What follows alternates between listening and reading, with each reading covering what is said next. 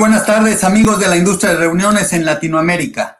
Hoy es un día muy especial, una tarde formidable en el que vamos a presenciar una cosa inédita en nuestra industria, un mensaje eh, de unidad que va a venir por parte de unos grandes amigos, grandes líderes, eh, a los que los unen muchas cosas. Los une eh, que han ocupado posiciones de liderazgo e incluso han sido fundadores de organizaciones importantes internacionales del sector. Han puesto el nombre de Latinoamérica en alto siempre, a ver si han sido condecorados, han sido acreedores de reconocimientos, de premios, además han sido ponentes y speakers, siempre presentando y representando en nombre de nuestra maravillosa región de Latinoamérica. Son emprendedores, líderes de opinión, asesores, comunicadores, generosos educadores en el sector. Son además unos, unas personas incluyentes que siempre sientan a la mesa a líderes, a políticos, funcionarios, empresarios, investigadores, científicos. Creo que ellos ponen el ejemplo muy bien de utilizar nuestras reuniones como puentes de entendimiento, negocio y educación. Además son grandes amigos, muy divertidos y grandes seres humanos. Me voy a permitir presentar a cada uno de ellos para empezar nuestra conversación porque tenemos poco tiempo y mucho de qué hablar. Tenemos primero al eh, gran Sergio Baritucio. Sergio es copresidente del capítulo latinoamericano de ICA, presidente de la revista Eventos Latinoamericanos y por supuesto director de Expo con su foro político de la industria de reuniones. Bienvenido, Sergio. Muchas gracias, Eduardo. También tenemos a nuestro querido amigo Arnaldo Nardone, quien no conoce a Arnaldo en Latinoamérica, eh, por supuesto consultor con su empresa Mais Consulting, arrancador de centros de convenciones en la región, Punta del Este, Costa Rica, muchos otros, presidente mundial de ICA, presidente de COCAL, de ATCC Latam, en fin, educador, hotelero y además autor de maravillosos libros de la industria. Bienvenido, Arnaldo. Muchas gracias, Eduardo. También tenemos con nosotros a nuestro amigo eh, y mi paisano David Hidalgo, que es el show director de IBTM eh, Latinoamérica, de Read Exhibition, esta, este show que pasó de ser en Estados Unidos a México y que consideraron a México el puente de las Américas, eh, promotor de destinos, estuvo en el Consejo de Promoción Turística a cargo de las postulaciones de nuestro país, además de representar destinos como Monterrey y Yucatán. Bienvenido, David. Gracias. Y tenemos, eh, por último, pero no menos importante, al querido Rafa Hernández, eh, director de Latin American Meetings, presidente, por supuesto, del World Meeting Forum, del comité de ICA también en México, fue vicepresidente de COCAL, presidente de AMPROPEC, y tiene un tema muy interesante que es el World Meeting Forum Foundation, que tiene en la inclusión el tema más importante de nuestra industria. Además, fue presidente también de PCMA México, etcétera. Y además, este, bueno, gran amigo como todos ustedes. Entonces vamos a empezar el diálogo, si les parece, en el orden en el que los eh, presenté. Me gustaría que primero que nada me platicaran un poco por qué estamos aquí. ¿Qué, ¿Qué es lo que los mueve a sentarse en esta misma mesa, a conversar con los miembros de la industria, además siendo que ustedes tres son competidores directos en el mundo de las ferias eh, especializadas. Mi querido Sergio. Bueno, buenas tardes a todos, buenas noches por aquí, por el Cono Sur. Un gusto dirigirme a ustedes y que estén eh, presentes en esta, esta iniciativa que se ha dado debido a las circunstancias que estamos pasando a nivel mundial, eh, cuya la región, nuestra región, no es ajena, y que nos lleva a un cambio sobre todo en lo que refiere al sector turístico y en particular al sector de reuniones y de ferias. Eh, congregamos a las ferias más importantes de la región del sector de reuniones e incentivos, eh, que a pesar de ser competencia, cada una de, estas, eh, de estos eventos tiene sus propias particularidades, sus perfiles, su encare, pero todos tenemos un mismo objetivo, es la promoción también de América Latina como sede habitual de eventos internacionales. En ese sentido, eh, esta convocatoria es para enviar a toda la industria de América Latina y el Caribe, y más allá de fronteras aún, un mensaje de unidad, de que eh, estamos juntos en esto, que podemos eh, competir en lo que refiere al negocio en sí, pero nunca en temas de promoción y de jugárnosla por lo que es nuestro continente, haciendo todo a favor para que se desarrolle aún más esta industria que tanto nos, incumbe. Eh, no quiero acaparar demasiado la palabra, básicamente eh, es esto y bregar para que luego que pase esta pandemia podamos encarar un futuro mucho más auspicioso. Gracias, Sergio. Un momento complicado, mi querido Arnaldo. ¿Qué nos puedes decir de esta iniciativa? Bueno, yo creo que algunas de las palabras que dijo Sergio son correctas este, y comparto totalmente. Creo que era del ámbito. Nosotros, este grupo de profesionales tiene una virtud muy grande. O sea, hemos logrado, después de muchos años, posicionar tres shows, tres eventos a nivel internacional, no solamente de Latinoamérica. Y eso ha servido muchísimo para posicionar a la región y comercializar la región de una forma diferente. Incluso eh, nosotros somos, tú lo dijiste al inicio, somos constructores de puentes, somos constructores de uniones que van más allá de lo comercial. Eh, nuestras plataformas, nuestros shows, ¿qué es lo que tienen en sí de común? Bueno, tenemos por un lado un gran conocimiento del mercado, por otro lado tenemos a los expositores, que son los destinos, las grandes empresas que se desarrollan dentro de nuestro continente, por otro lado los clientes y por otro lado las organizaciones internacionales que están vinculadas a nosotros. Es decir, si tomamos esta decisión era porque pensábamos que podía, podíamos ayudar muchísimo por esa interconexión que tenemos, que no pasa únicamente por la organización de un trade show, pasa porque uniendo voluntades y uniendo fuerzas podemos llegar aún mucho más lejos. El otro día tú dijiste que éramos un grupo divertido también. Yo le hacía un comentario a Rafa eh, en off en otro momento y le decía que esto me hacía acordar una película. No voy a decir la película que le dije a Rafa, pero sí le voy a decir otra película que tiene mucho que ver y usted dirá, estoy loco. Es como la película Avatar en un momento eh, que viene la invasión, y pensamos que esa es la pandemia, eh, dentro de un territorio donde había un sinfín de actores, entre animales, personajes y todo lo demás, en un momento determinado, cuando la crisis era absoluta y se pensaba que todo se perdía, se unieron todos, hasta la propia naturaleza. Y es un poco esto. Es decir, nosotros tenemos que poner sobre la mesa nuestro know-how, pero también nuestro nuestra influencia y cómo poder ayudar a todos aquellos que confían en nosotros anualmente, todos aquellos que tienen relaciones estrechas con nosotros y aprovechar esa impronta, esa impronta que tenemos además con los gobiernos, porque nuestras ferias tienen con los gobiernos de ciudades y con los gobiernos de países una interrelación increíble y podemos ser un vehículo importantísimo. Entonces, la competencia va a seguir, siempre hablamos de esto, pero no significa que la competencia no haya cooperación entre nosotros y más en un momento tan difícil como es este, augurando una apertura en la cual podamos con toda Latinoamérica generar juntos acciones que nos lleven adelante y nos saquen de esta grave situación. Gracias, Arnaldo. Te pregunto, David, eh, ¿tienen planeadas, además de este maravilloso mensaje de unidad, más acciones concretas de colaboración para beneficio de expositores, compradores, destinos, miembros de la industria? ¿Qué me puedes comentar? Seguramente sí. Eh, este es el primer paso. Evidentemente eh, se hace camino al andar, como dice la canción, muy famosa mexicana. Y, lo que finalmente pienso es que se está cimentando una nueva forma de, hacer competencia. Ya se decía, más colaborativa, más consciente. Finalmente, eh, todo lo que hacemos y todo lo que uno propone siempre tiene por objetivo pues crear resultados y, evidentemente ayudar a esta noble industria. La verdad, ¿qué, ¿qué, es lo que sigue? Bueno, pues seguirá, seguir colaborando, seguir encontrando formas de ayudar a la región, que finalmente es quien más lo demanda. Esto hoy no se trata de nosotros, no se trata de hablar de nuestros eventos, se trata de hablar de la industria, se trata de hablar de quienes necesitan eh, evidentemente apoyo, quienes necesitan respaldo, quienes necesitan estrategias, quienes necesitan sacar adelante a sus países, a sus regiones, a sus estados, a sus ciudades.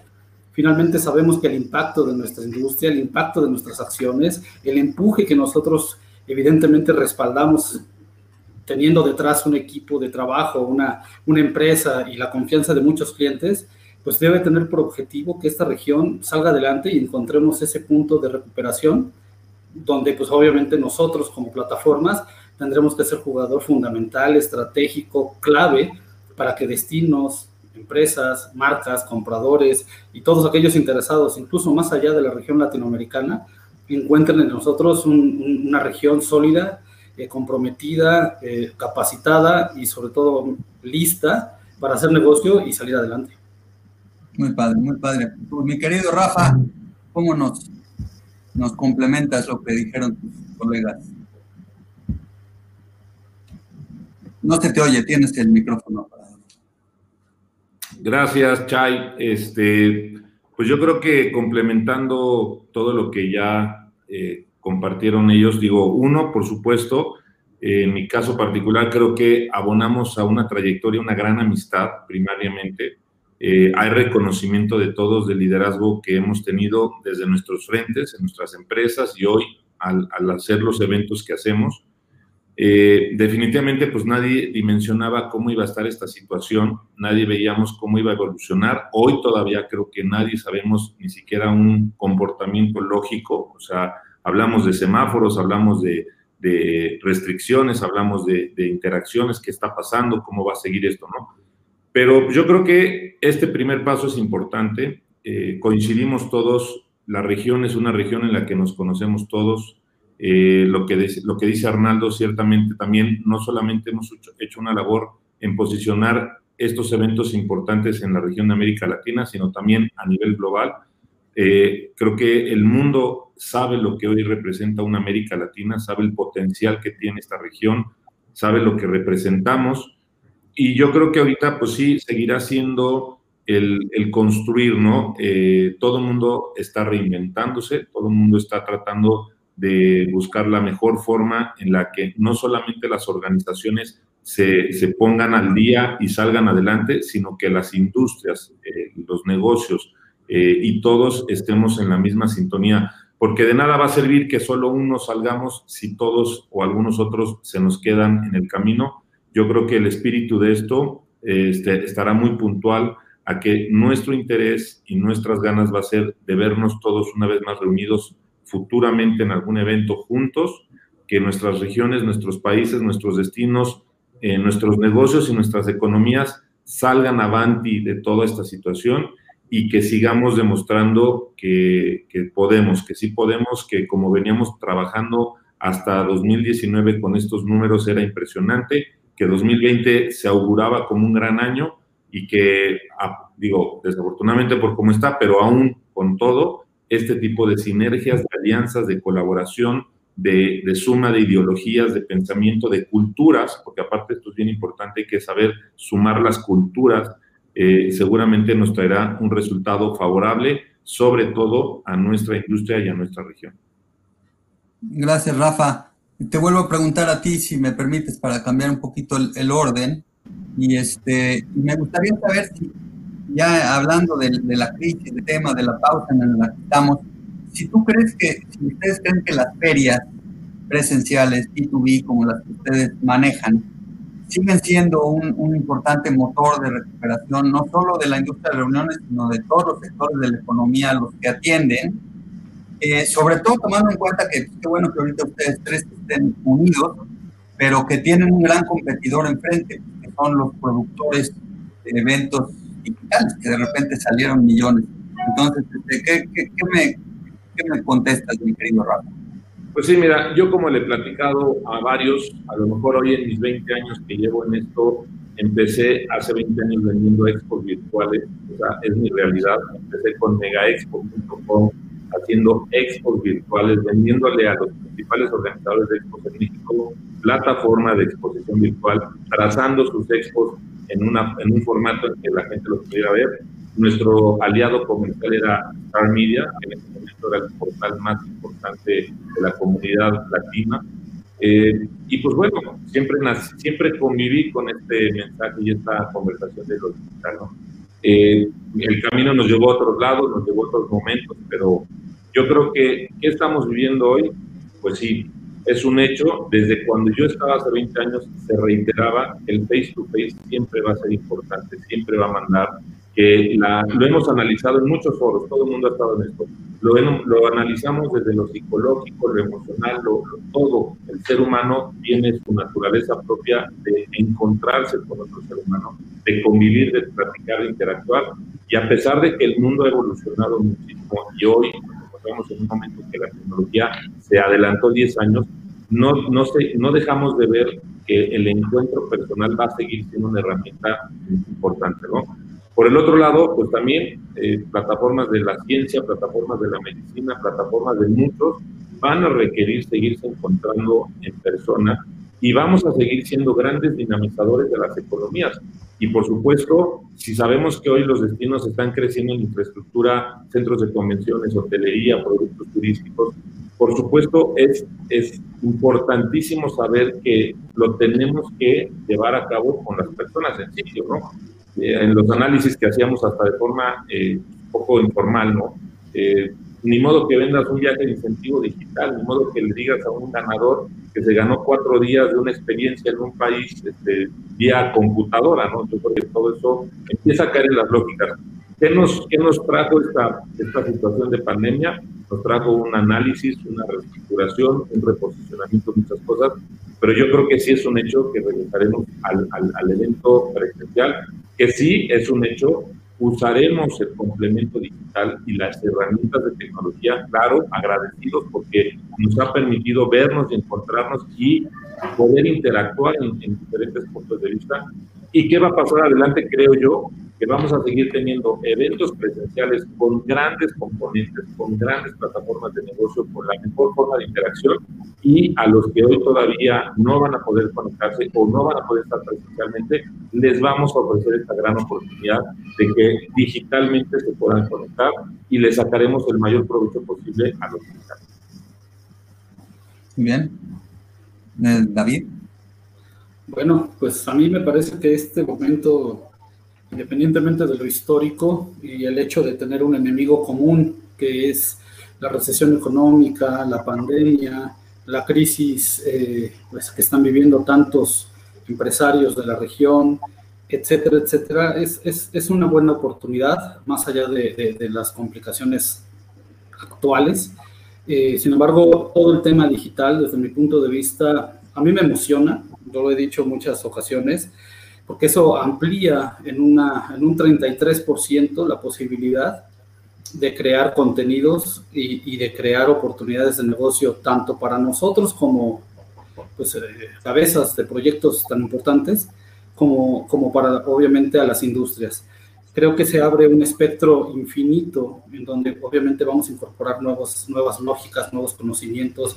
Estamos ante la, el principio, el hilo de la madeja apenas lo vamos a, conocer y, eso a mí me emociona porque finalmente estaremos desarrollando contenidos y oportunidades de negocio para todos nuestros clientes que quizá van a lo, vamos a lograr dos cosas. Por un lado, la eficiencia presupuestal y la eficiencia en el retorno de inversión. En muchas ocasiones, evidentemente, podremos medir mejor el retorno de la inversión de nuestros clientes y ellos medir el impacto y la importancia que tienen las conexiones que nosotros trabajamos para generar a ellos y además nos va a abrir otros medios de comunicación que nos va, hará más eficientes a la hora de operar, a la hora de vender, a la hora de prospectar, a la hora de tener comunicación con nuestros clientes. Evidentemente, ahorita estamos viviendo una cruda, vamos a llamarlo así, una, una, una, una resaca muy grande, porque estamos teniendo un consumo, vamos a llamarlo casi excesivo, de las herramientas digitales y eso puede aparentar que van a, a, a sucumbir una vez que esto termine. Al contrario, creo que lo que estamos haciendo justamente es adoptando nuevos comportamientos de consumo, nuevos comportamientos de comunicación, y eso en la medida que nos volvamos expertos y nos acostumbremos a sacar provecho a estas herramientas en, en, en, balance con las herramientas presenciales y con los eventos físicos, creo que, creo que se abre un aspecto para mí maravilloso eh, que, que, que, me dan ganas de ver hacia el futuro. Gracias. Entonces, eh, Arnaldo, ¿estás de acuerdo? Es decir, esta cosa ya cambió, ya, ya no va a ser como antes y este tema de los eventos híbridos llegaron para quedar. No, yo creo que nosotros, primero que nada, bueno, si me refiero a la pregunta, pero te voy a contestar esto primero. Eh, si uno, los que hemos leído, y todo este grupo ha leído libros de neuromarketing y neurobranding, eh, la humanidad ha pasado casi toda su existencia, salvo las últimas tres, cuatro generaciones, siete generaciones, ocho generaciones, en un mundo diferente al virtual. Y todavía eso en la mentalidad de los consumidores sigue existiendo. Y eso pasa y lo, aplican las grandes empresas. Entonces, sí, vamos a aplicar los modelos de híbrido, virtual, lo vamos a usar como grandes complementos de nuestra feria.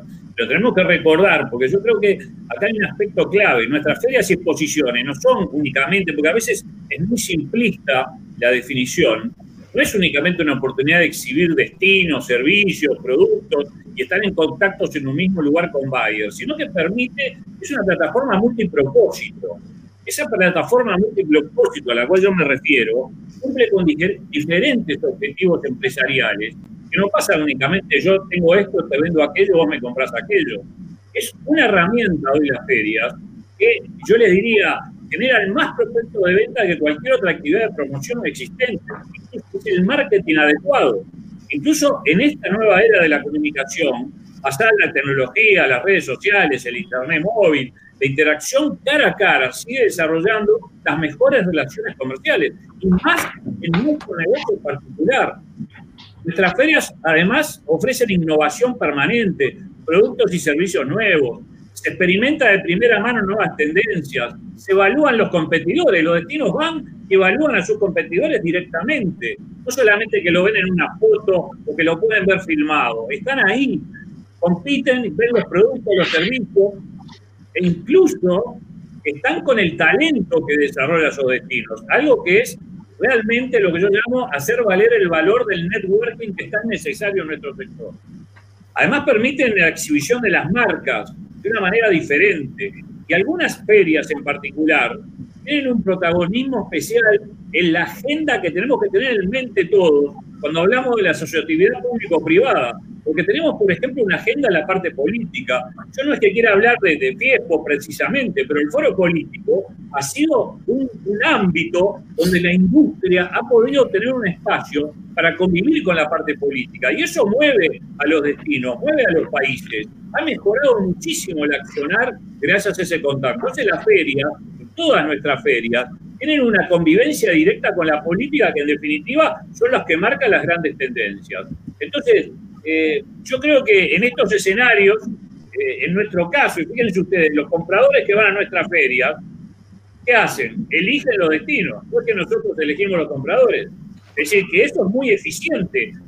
hay un negocio potencial que a veces no se visualiza, porque es diferente que vos vayas atrás con los emails, con todas las plataformas, con todo el social media, atrás de un cliente, a que un cliente te elija para ir a visitar y utilice su tiempo, que es muy valioso, en estar justamente dedicándolo al destino o a la empresa que está en la feria. Hoy las ferias son aquella herramienta de más rápida penetración en el mercado.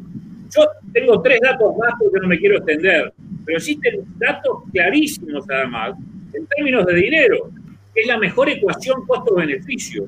Uno de los últimos estudios decía, cualquier empresa o destino en una feria lo que obtiene por un valor aproximado a unos 100, 110 dólares, cuando lo hace por los medios tecnológicos y todo lo demás, tiene un costo para llegar al mismo público casi cuatro veces más, 450 dólares.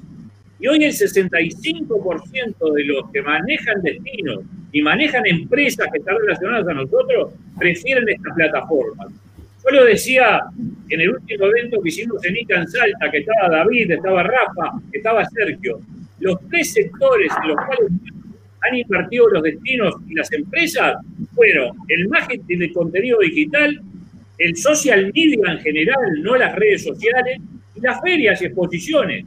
Y sin duda es porque las ferias combinan un alcance masivo mucho más allá de la otra parte tecnológica.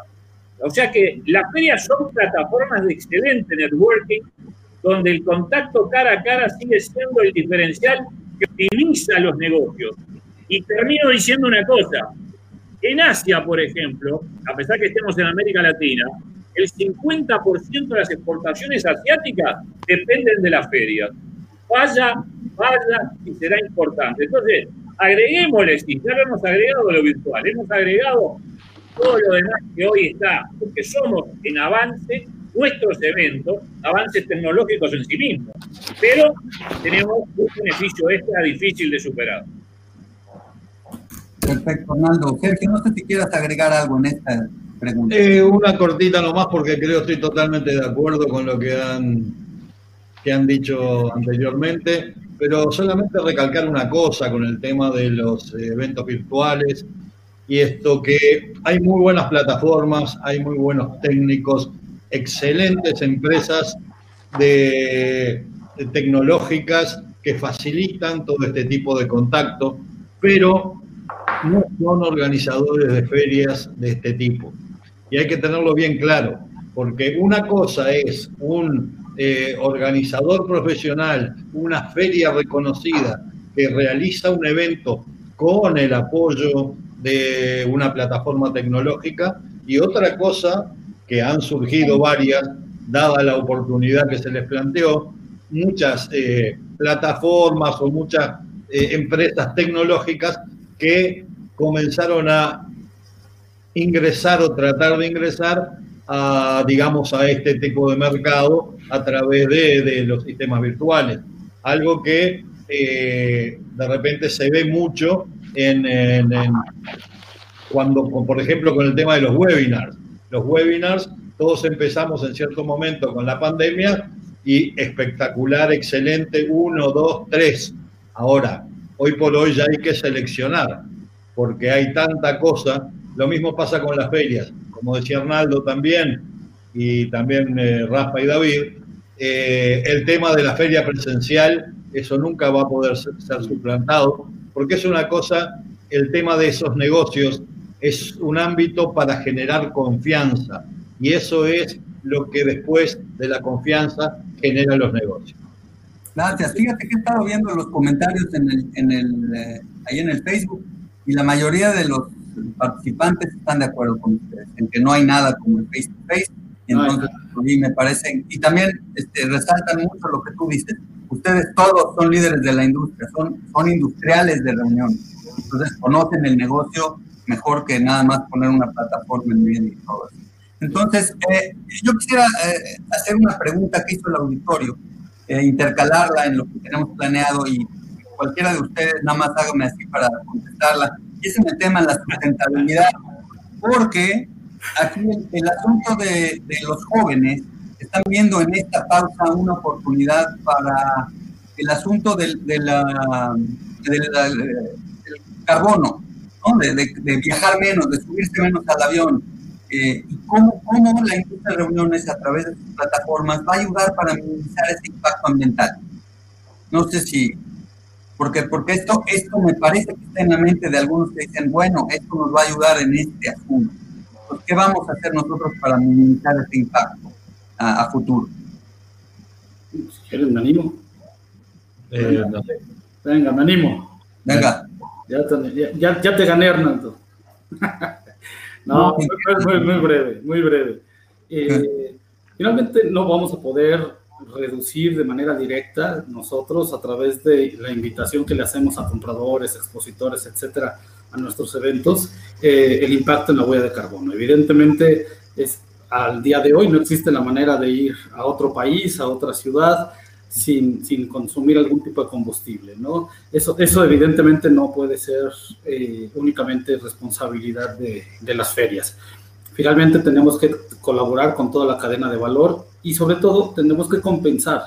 Tendremos que ser cada vez más responsables con el ecosistema, implementar todas las políticas de eventos verdes, tendremos que trabajar con todos los temas de sustentabilidad a fin de compensar. Evidentemente, la movilidad de las personas para la participación en una feria, mm. no, no, va, a ser, no va a ser posible al en este momento sustituirse, subirse un avión y etcétera, ¿no?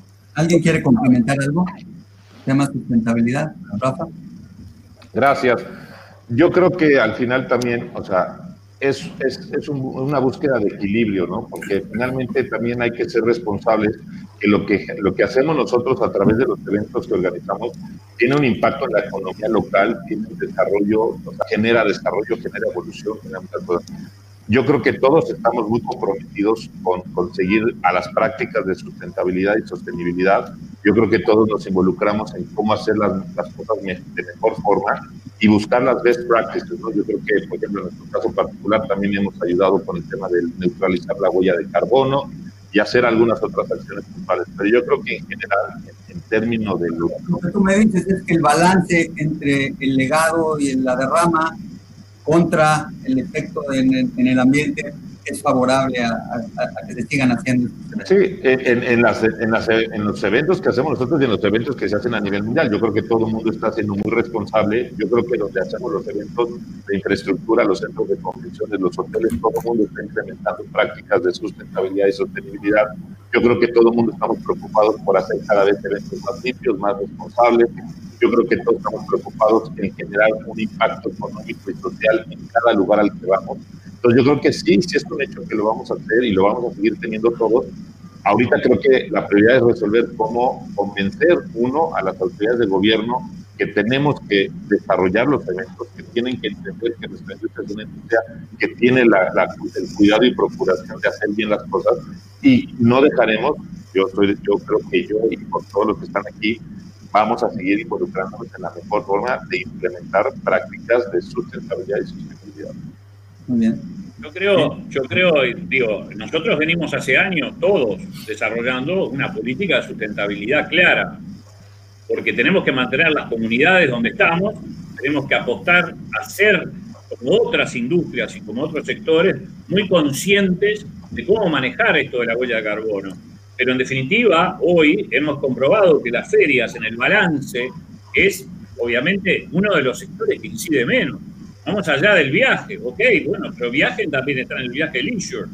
Yo hace ocho años estaba en una conferencia que fui a dar a Amsterdam en el marco de IPC y me acordaba un famoso estratega suizo que me dejó poco menos que asombrado en aquel momento, ocho años son muchos en el tiempo actual, donde mostraba la comparación de cuáles eran los sectores que más que más causaban daño al medio ambiente. Entonces te podía llegar a sorprender, porque en el caso nuestro particular en Uruguay, hace pocos días hasta la, la ONU sacó un comunicado que, la, que las vacas contaminan más que, por ejemplo, nuestros eventos, bueno, que son los mayores contaminantes que una planta nuclear, bueno, es un disparate, porque vos ves a la vaca comiendo plástico y te imaginas que contamina. Pero en definitiva, lo que nosotros queremos decir es que estamos tomando todas las ferias en general, medidas para hacer lo más sustentable posible, donde hacemos un equilibrio para que la comunidad local, el gobierno local, la economía local se beneficie y que el impacto sea el menor posible. Y esa es no la tendencia, es lo que tenemos que hacer y lo que venimos haciendo hace tiempo. Sí, lo, que yo diría nada más. además, sí, desde hace ya unos cuantos años que mismo la gente, los participantes de las ferias han tomado conciencia de lo que de lo que significa eh, ese cuidado del medio ambiente. Por supuesto que las ferias responsables también eh, tratan de, ejercer una, una, presión sobre todo eh, la organización para mantener unas buenas prácticas a este respecto también. Gracias. Me quedo contigo, Sergio, para hacerte esta pregunta que, teníamos. ¿Cómo, ¿Cómo pretenden convencer, ayudar a los gobiernos, a las sociedades, en este caso sobre todo latinoamericanos, de que nuestra industria se especializa en la logística, en la seguridad, en los detalles de control y que hay que separarla eh, por consideraciones sanitarias y demás de los gatherings, de los conciertos, de los eventos en donde no hay control del registro de las personas. ¿Qué hacemos para convencerlo? Creo que hace mucha falta en nuestra región. Sí, bueno, este es un tema que hace tiempo se viene tratando en las principales organizaciones del sector eh, a nivel regional y a nivel mundial también, de convencer a los, eh, a los gobiernos de la importancia que tiene la industria de reuniones.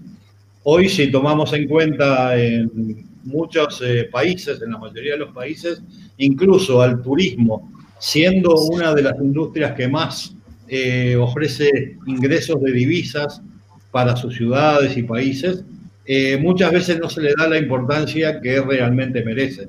Si eso es con el turismo en general, bueno, aplicado al mercado, a la industria de reuniones, ya es mucho menor. Por eso es muy importante que todos, eh, no solo los que organizamos este tipo de ferias, sino que estamos en otras actividades o eh, pertenecemos a diferentes asociaciones u organizaciones internacionales del sector, de tener un diálogo estrecho con eh, los gobernantes de turno, a los efectos de que de convencerlos y de instruirlos en cierta forma sobre lo que significa la industria de reuniones. La mayoría, sabemos que la por lo menos en nuestros países, acá en el sur sucede, y creo que es una regla bastante general, que muchos de los eh, gobernantes que ingresan a, digamos, a diferentes ministerios de congresos y de eventos tienen muy poca idea, salvo que han ido algunos. Me atrevería a decir que también en muy pocas oportunidades los ministros de turismo están muy involucrados con el tema del turismo y, no, y son, hay veces, cargos políticos en, en eh, la mayoría de las oportunidades. Eh, es más que importante que a través de organizaciones como pueden ser ICA o UFI, que a, a nivel mundial tienen su representación eh, regional, también mantengan eh, una vinculación estrecha con las autoridades para en diferentes foros y en diferentes actividades que pueda haber, dejar sentado e ir avanzando en lo que significa eh, las reuniones, aparte del sector económico, del ingreso de divisas, eh, de todo lo que significa una, las ferias, los eventos, los congresos, sino el intercambio de conocimientos, lo que significa para un país tener un congreso de cierta especialidad, lo, el retorno que se obtiene de todo eso. Pienso que es más que importante ir concientizando a la gente. Creo que es algo que se ha comenzado a hacer. Es una tarea bastante dura porque sabemos que cambian los gobiernos, cambian las autoridades y hay que comenzar de vuelta. Pero bueno, pienso que hay que seguir en ese sentido. Gracias, Sergio. Este, porque lo hizo, lo hizo Alemania, hasta donde entiendo, y lo hizo muy bien y el gobierno alemán lo tomó en cuenta y dijo, separemos los gatherings de los eventos organizados por PCOs, por PEOs. Claro. Tenemos mucha experiencia en el tema. Arnaldo, ¿qué me puedes comentar al respecto? ¿Por qué no lo estamos haciendo país por país en Latinoamérica? Bueno, yo diría que el primer problema que existe es el de la percepción. Y voy a poner una anécdota muy curiosísima que nos está pasando hoy en Uruguay, por ejemplo. Y yo me gusta hablar de mi país, en este caso concreto. Uruguay tiene pocos casos, ha dominado muy bien todo esto de la pandemia, estamos, nos están poniendo de ejemplo, bla, bla, bla, pero es un control día a día. Entonces, ¿a qué me refiero con la percepción? Fíjense ustedes, hace exactamente dos días se habilitaron los teatros y los cines. ¿Alguien me puede explicar? ¿Alguien me puede explicar cuál es la diferencia de 50 personas sentadas en una sala de teatro con un stage de una obra, imaginemos que hubiera un speaker y abajo tuvieran 40 médicos, ¿cuál es la diferencia con el teatro? ¿Cuál es la diferencia con el cine? Que además es herméticamente cerrado, es peor. Pero hay una cuestión de percepción. Entonces creo que este trabajo, algo que se en el manifiesto, por ejemplo, que sacó Jimmy, que me tocó participar, creo que tenemos que ir a lo más básico, abrir un poco el sentido común de cómo es que nosotros pensamos abrir porque las consecuencias que traen son idénticas a las que puede haber en una sala de teatro o menores, porque nosotros somos especialistas de un tema. Y lo que tenemos a favor en esto es que tenemos a la parte médica y científica, que es la que justamente hoy importa, que es la que más conoce cómo se llevan adelante estos hoy eventos, porque participan abiertamente. Entonces, si vamos a la práctica on the ground, yo creo que tenemos que generar en América Latina primero testimonios de destinos que ya abrieron. Asia abrió, hay lugares en Asia que están trabajando con exhibiciones, que están trabajando con congresos, lo de Alemania, tener testimonios. Las primeras aperturas en América Latina tenemos que tener esos testimonios. Tenemos que alinear a los políticos que realmente conocen lo que es nuestra industria. Seguir insistiendo en que sí, que traemos conocimiento, generación de conocimiento, importación de inversiones, todo bárbaro. Te van a decir que el café produce también inversiones, que la caña de azúcar produce inversiones. Creo que tenemos que demostrar que podemos hacer los eventos y, utilizar ya ejemplos de gente que lo está haciendo. Yo acá tenía lo del Jimmy, que lo dice claramente. si queremos reabrir nuestra industria, esto tiene que ser acompañado de una sólida evidencia de que puede ser, se puede hacer en forma segura y con mucho respeto por los protocolos de la salud. Esto está diciendo lo que estoy diciendo yo, pasa más allá de demostrarle lo importante que tiene. Me parece que acá también entra la fibra latina. Y voy a poner el ejemplo, perdón, hoy estoy, hoy estoy para los ejemplos de grandes frases o películas. Nosotros estamos en una situación de esta pandemia, como estaba Churchill cuando tenía los 300.000 hombres en Dunkerque y tuvo que mandar los barcos de, los, la gente común a buscarlo, que perdía todo el ejército. Estaba en una situación totalmente adversa. ¿Y qué dijo? Esa famosa frase que decía, pelearemos en Francia, pelearemos en los mares, pelearemos en las playas, pelearemos en las calles, pelearemos en las plazas, en las colinas. Yo haría lo mismo, tenemos que pelear por el negocio en todo el lugar del continente, ciudades, destinos, empresas, testimonios políticos que estén alineados a nosotros y mostrarles que nuestra experiencia permite la seguridad que ellos están buscando y eso trae aparejado algo que me duele muchísimo, la pérdida de todo el trabajo que está en cero de nuestra industria y la gente que está sufriendo las economías con su familia. Entonces tenemos que poner la camiseta y salir al campo de batalla. David. Bueno, independientemente de lo que se ha dicho, creo que no hay conocimiento que se obtenga con mayor profundidad, sino es a través de la experiencia y a partir de la vivencia. Y creo que así como nos corresponde a nosotros defender nuestra industria, llevar las evidencias, eh, mostrar los protocolos, mostrar eh, qué es lo que estamos haciendo para minimizar o, literalmente erradicar los, los, efectos de la pandemia o los efectos del impacto a partir del virus. Creo que también tendremos que hacer un trabajo coordinado, directo, invitar a las autoridades a que se sienten de este lado, a conocer y diseñar los protocolos y procedimientos que estamos haciendo a fin de que ellos sean parte de la solución y no simplemente un tomador de decisión al que tienes que llevarle un dossier al escritorio y, convencerlo a partir de la información, toda, toda relevante, toda quizá perfectamente diseñada, pero que quizá es ajena a sus referencias, es ajena a su experiencia, ajena a su conocimiento.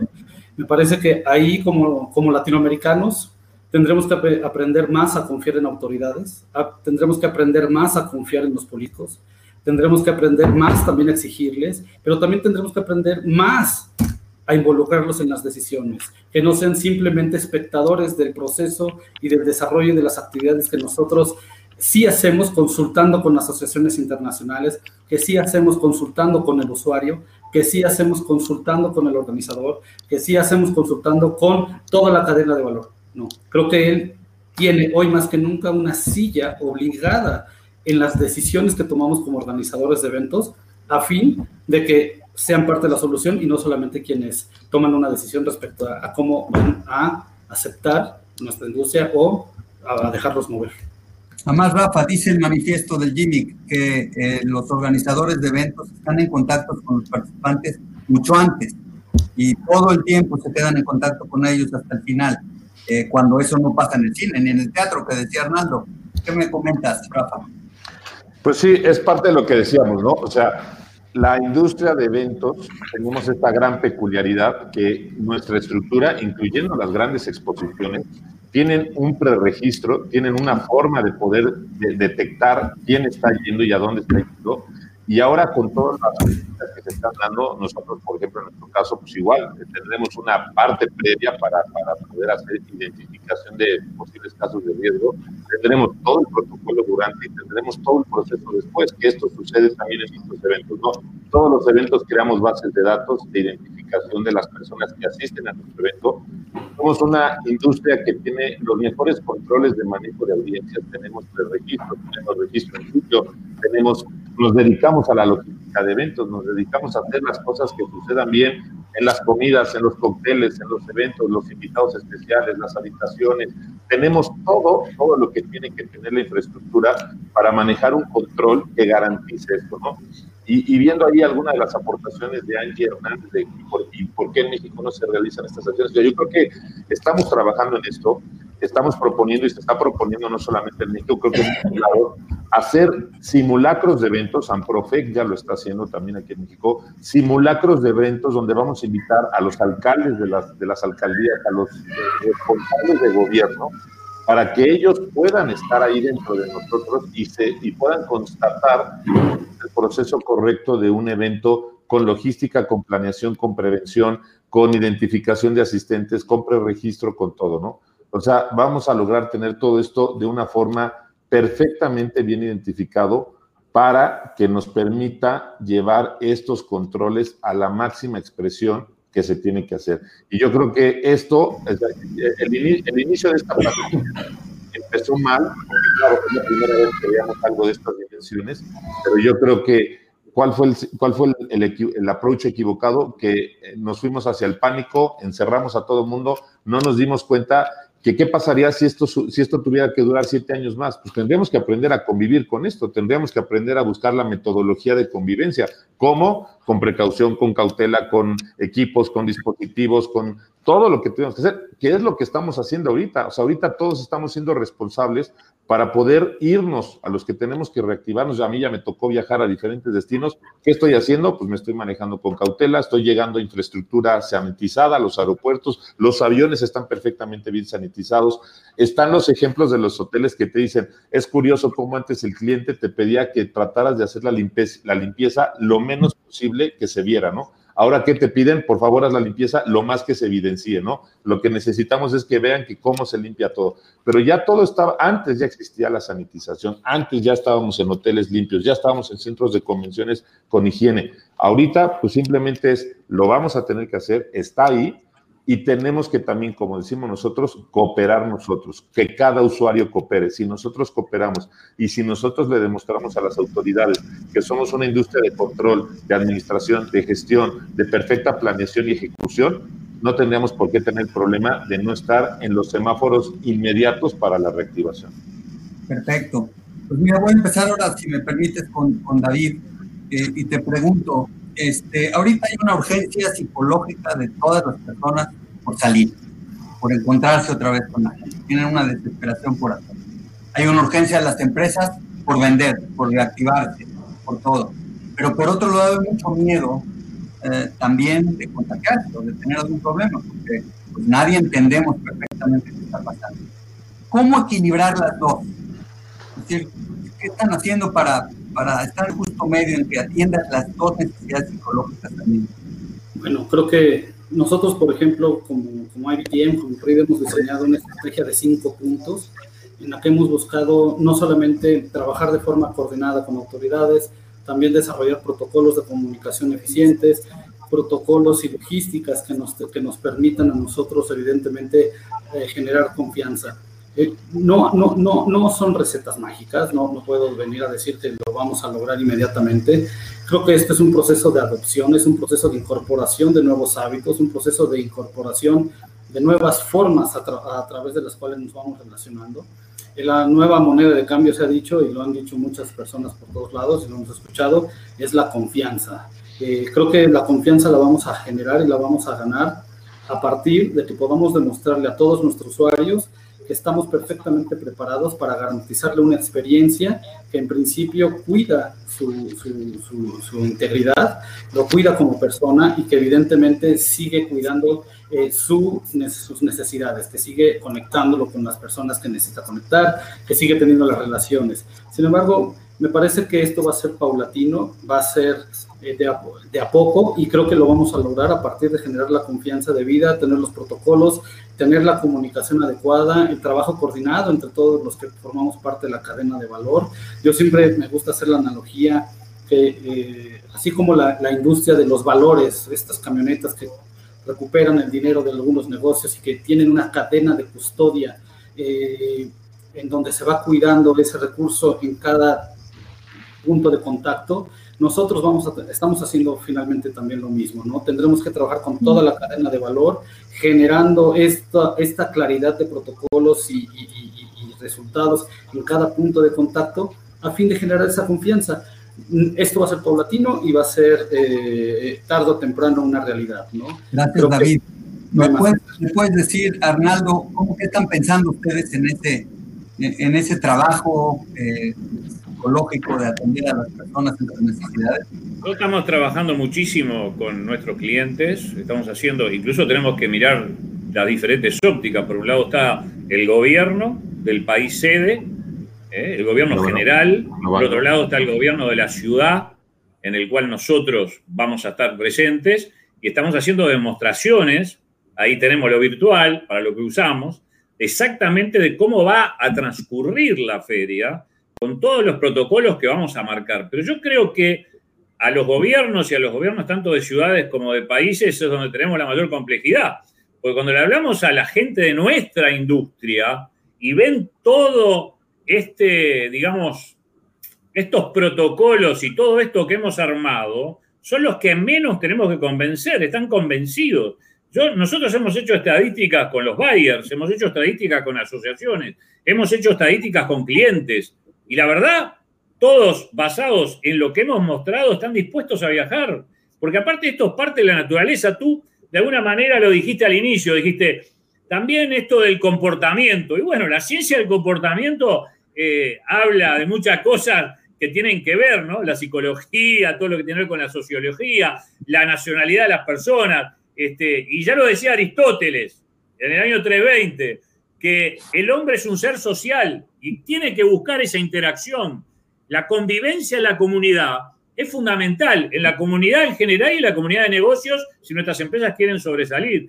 Y esto pasa habitualmente. Nosotros hemos estado haciendo demostraciones y ejemplos de todas las medidas que estamos tomando para llevar adelante nuestro show y está aceptado 100%. Lo que pasa que hoy, eh, lo dijo por ahí David, siguen los gobiernos que son los que nos tienen la llave de apertura, pensando que somos un problema y no una solución.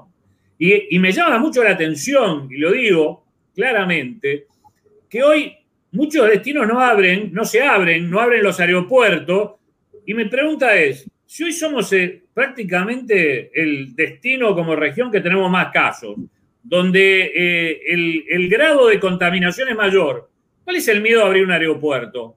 ¿No sería al revés el miedo que nosotros le mandemos gente para el otro lado? O sea que creo que como dijo Rafa también, la apertura de los aeropuertos con toda la seguridad que está establecida, los hoteles que tienen su protocolo, nosotros que tenemos en los funcionamientos, los OPCs, está todo previsto. Es una cuestión de tiempo, pero tenemos que trabajar porque la gente quiere participar. Ahora, ¿cómo lo comunicamos? Es otro tema. La comunicación va a ser fundamental y los procesos que sigamos en esa comunicación si es que, que queremos tener éxito la comunicación de cómo decir las cosas claramente para especialmente los gobiernos. Y perdón que me extenga un poquitito más, hay una curiosidad. Los gobiernos de ciudad quieren abrir y son los gobiernos nacionales los que están tratando. Los gobiernos de ciudades y muchos ya se han revelado y han abierto aeropuertos, han abierto la parte gastronómica, han abierto inclusive reuniones. Y hay ejemplos, no los voy a dar, pero que están abriendo porque entienden realmente la importancia del sector. Entonces ya tenemos dos aspectos diferentes. Las ciudades están queriendo abrir y los gobiernos centrales no lo están haciendo. Muy bien. Y Rafa, este, tú estás a punto de tener tu, tu World Meeting Forum en Los Cabos. Este, ¿cómo, ¿Cómo qué estás haciendo con estos site inspections virtuales y con esta documentación de, lo, de la experiencia de los participantes? En fin, eh, me parece interesante el caso. No te gracias, gracias, Chay. Ahí espero que se oiga mejor. Creo que había problemas de eco, eh, pero espero que ahí se oiga mejor para todos. Este, pues sí, mira, eh, pues obviamente viendo cómo iba evolucionando esto, nos dimos a la tarea, uno, pues de ir midiendo cómo estaría el tema y la confianza primordialmente, y como lo sabemos los tres que estamos aquí, nuestro negocio depende de una parte importante de que el comprador este, confirme y vaya con las ganas de hacer negocio. Así que la primera parte fue eso. Una vez que resolvimos eso, nos dimos a la tarea de recopilar todos los manuales de las best practices que se estaban haciendo, UFI, ICA, todo lo que ya hemos estado viendo allá afuera, todas las, las mejores recomendaciones. Trabajar con tu gobierno local, en este caso, pues obviamente con Baja California Sur, trabajar con el destino de los cabos, trabajar con Fiturca, trabajar con el hotel, que en este caso Paradisus es un hotel de la cadena Meliá, que también ya tiene todos sus protocolos y procesos perfectamente bien establecidos. Y con todo esto, lo que decidimos fue hacer nuestro programa 360 Billón, que recopila las mejores prácticas, las mejores implementaciones para la seguridad de todos, que eso es lo que creemos que es el punto número uno, la seguridad, garantizar y procurar la seguridad de cualquiera que esté en el evento, asistente, comprador, patrocinador, incluyendo tus propios colaboradores, o sea, los colaboradores de tu evento, los colaboradores del hotel y cualquiera que esté involucrado en todo el evento, tenemos que garantizar la seguridad. Y por el otro lado, esto lo comparto porque creo que es una pieza clave y va a ser relevante para todos. Yo, yo y junto con el equipo de World Meeting Forum nos hicieron una presentación de lo que, de lo que implica hacer el famoso testing, el, el famoso testeo, ¿no? Y esto yo creo que va a ser, por lo menos, aunque ahorita ya vemos estas grandes noticias de AstraZeneca con la Fundación Slim para América Latina, la fabricación de la vacuna, y aunque ya vemos que hay 5, 6, 7 laboratorios en el mundo, y aunque vemos que ya hay medicación de alta especialidad teniendo efectos positivos en, en la medicación de los casos de COVID, vamos a tener que seguir conviviendo unos meses más todavía con este tema. Entonces, ¿qué es lo que hay que hacer para los eventos? Pues garantizar el mayor alto porcentaje de seguridad en, la gente que va, en el, famoso, con esto a lo que voy a decir es el famoso testing, ¿no? El testeo.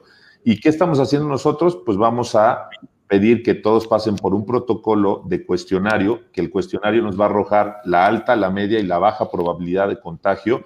Vamos a analizar diferentes cosas, como el tema de la condición médica de cada persona, si ya ha estado viajando, si no, si ha convivido con casos COVID y todo y de ahí se va a determinar si tiene que aplicar una prueba rápida y de ahí una serie de cosas que vamos a tener que hacer. Esto nos va a llevar a que el evento va a llegar con una alta probabilidad, que aunque la palabra no es válida, COVID free, o sea, vamos a llegar a un porcentaje de 95% de la gente con esta garantía de seguridad.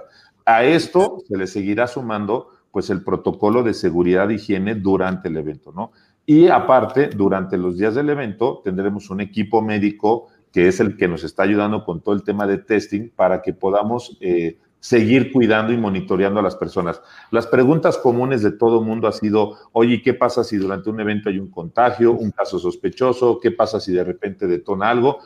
Todo está, creo que hoy, digo, lo hemos platicado ahorita todos, creo que todos ya sabemos que cada infraestructura tiene un protocolo para ejecutar aeropuertos, aerolíneas, hoteles, destinos, todo mundo hoy ya tiene que tener un manual y tiene que tener conocimiento de qué pasa cuando sucede esto, ¿no? Así que, ¿qué está pasando con nosotros? Eh, pues estamos totalmente buscando que nos convirtamos en una pieza de ayuda a todos los colaboradores y colegas de la industria de eventos para que podamos evidenciarle a las autoridades y a todos que podemos hacer eventos seguros, que podemos llegar a hacer esto, que podemos reactivar la economía, que los hoteles lo necesitan, que los vecinos lo necesitan. Yo ya me monté ahorita en cinco viajes, ya está comprobado, los aviones, las aerolíneas, los hoteles, todos los protocolos están perfectamente bien eh, implementados, estamos perfectamente bien sanitizados. Este, se habla de que hay estadística de contagios.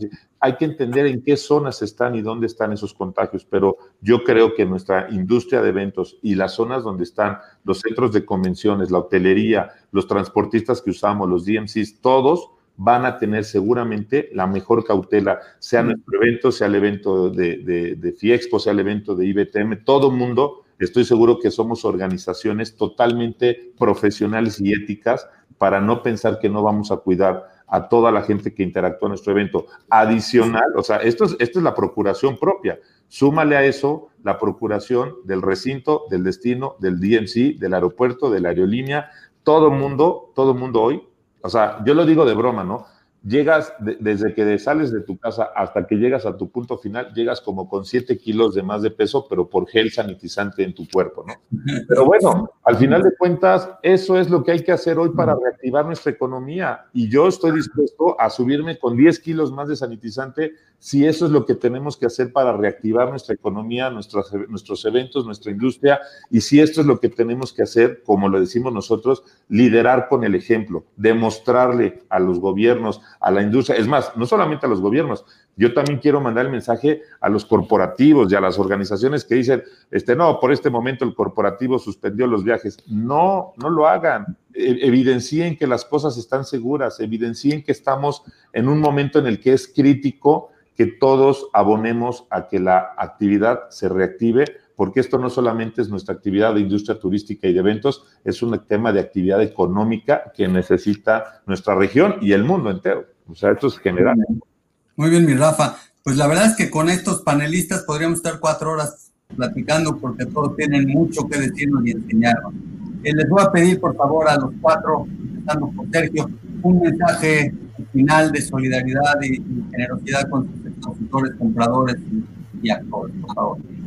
Cómo no, Eduardo. Este, bueno, muchas gracias a ti, digamos, por guiarnos en esta conversación y a toda la gente que ha participado. Saber de que, como decía Rafael recientemente, eh, todo se debe a la prevención, todos debemos eh, dedicarnos en forma más que profunda la parte de la prevención, hasta que esperemos que no sea demasiado, tome demasiado tiempo, eh, que tengamos alguna vacuna y que ya la gente pueda tener más confianza. Eh, en el caso nuestro, por ejemplo, en FIEXPO, estamos haciendo protocolos desde eh, los guiados por la Organización Mundial de la Salud hasta los protocolos locales, pasando por todas las prevenciones que también, como son muchos profesionales que participan de, este tipo de ferias, también ya van con una, digamos, eh, una predeterminación ya muy bien armada para tratar de cuidarse y que no pasen eh, a mayores. En lo que respecta, bueno, a este tipo de, de iniciativa que hemos tenido, bueno, agradezco también a Rafael, a David, Arnaldo, por supuesto, eh, por, digamos, unirnos acá en este momento, transmitir un mensaje a toda la industria. Creo que también puede ser eh, muy importante hacerlo a partir de otras plataformas, en, en, otras instancias, continuar nosotros así para que América Latina y el Caribe esté unida en este momento hasta que salgamos de esto y después sí podamos tomar algo juntos y abrazarnos y conversar en persona. Gracias, gracias a todos. Cómo no, y Eduardo, por supuesto. Gracias, Arnaldo. Bueno, eh, creo, quiero ser breve, simplemente el mensaje que siempre me gusta enviarle a todos mis hermanos latinoamericanos, este, que tenemos que tener en todo esto mucha confianza, mucha fe en nosotros mismos, saber que tenemos profesionales de primer nivel que hoy estamos a la par de cualquier otra parte de otra región del planeta y que lo que estamos haciendo en estas tres plataformas que ustedes hoy tienen juntas está hecho de la forma que lo hace igual en Alemania o lo pueden hacer en Corea, Japón, en Estados Unidos. Estamos quizás incluso un paso adelante en algunas cosas. Todos los protocolos, el risk management, todo lo que estamos desarrollando, realmente porque queremos cuidarlo, queremos cuidarlo. Pero lo que más importante queremos es salvaguardar los puestos laborales de nuestras familias latinoamericanas. Más de 800.000 puestos directos, 2 millones entre indirectos. Y esto es algo que me preocupa. Tenemos que trabajar juntos, tenemos que mandar el mensaje. Los países cercanos tienen que tener más colaboración, la región es muy grande y tenemos que lograr que esos países que son vecinos fronterizamente en forma común, pero que también son los escritos y los testimonios de mucha gente de la región que ya empezó y tuvo la suerte de, empezar a mover este negocio.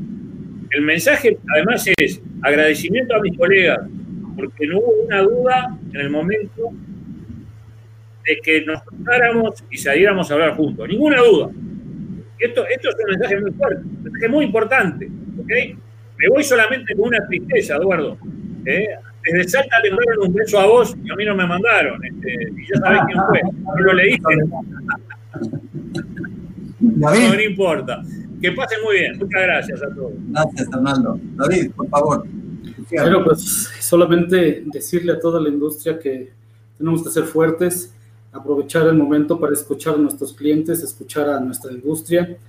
Creo que también es tiempo de ser más humanos. Creo que tenemos que tomar esta oportunidad para reconstruirnos en la humanidad que somos. Eh, finalmente estamos viendo comprometida nuestra esencia, que es salir, juntarnos, besarnos, abrazarnos, darnos la mano, hacer networking y, por supuesto, hacer eh, negocios de manera presencial.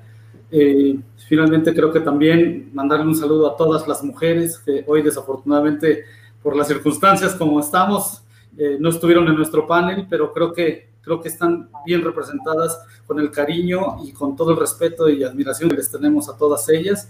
Decirles que siempre vamos a estar de su lado y que agradecemos también toda la aportación y toda lo grandiosa que son ellas para, para sacar adelante esta industria. Son fundamentales.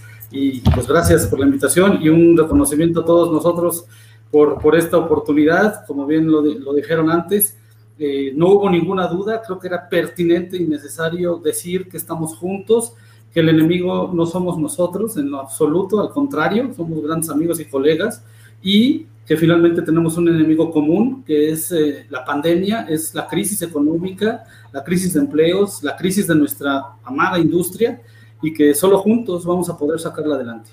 Excelente, muchas gracias. Mi Rafa, cerrar, por favor. Gracias. Este, pues bueno, yo creo que cuando empezó esta pandemia y en algunos eh, meses que empezaron los webinars, le escuchaba a un gran amigo y colega este, decir, parafrasear una frase de Jorge Luis Borges que decía, no nos une el amor, sino el espanto. Eh, creo que así fue como empezamos todos, eh, que veíamos que la situación era por la pandemia, era una situación de crisis, era una situación de, que no sabíamos qué estaba pasando, nadie sabía cómo iba a reaccionar, planes medianos, planes futuros, todo el mundo reaccionando. Pero para mí queda muy claro que, como bien dicen, nunca dudamos de, de, mandar este mensaje de unidad a todos. Creo que por eso yo me atrevo a decir que escoger a, a mi sensei, a Chaillo, y aparte hay muchos senseis en la industria, pero Lalo nos conoce muy bien, conoce a Arnaldo, conoce a Sergio, conoce a David, me conoce a mí. Creo que es una persona que nos conoce como personas, como profesionales y que aparte conoce los eventos y sabe lo profesional que somos todos y lo que estamos tan interesados en que nuestra industria y nuestra región salga adelante. Así que creo que no había duda de que pudiéramos mandarles a todos este mensaje. Eh, y por el otro lado, también, como yo lo he comentado muy coloquialmente, pero ese, ese es mi sentimiento, lo importante es que lleguemos a la meta. Lo importante es voltear hacia atrás y saber que nadie se nos quedó en el camino.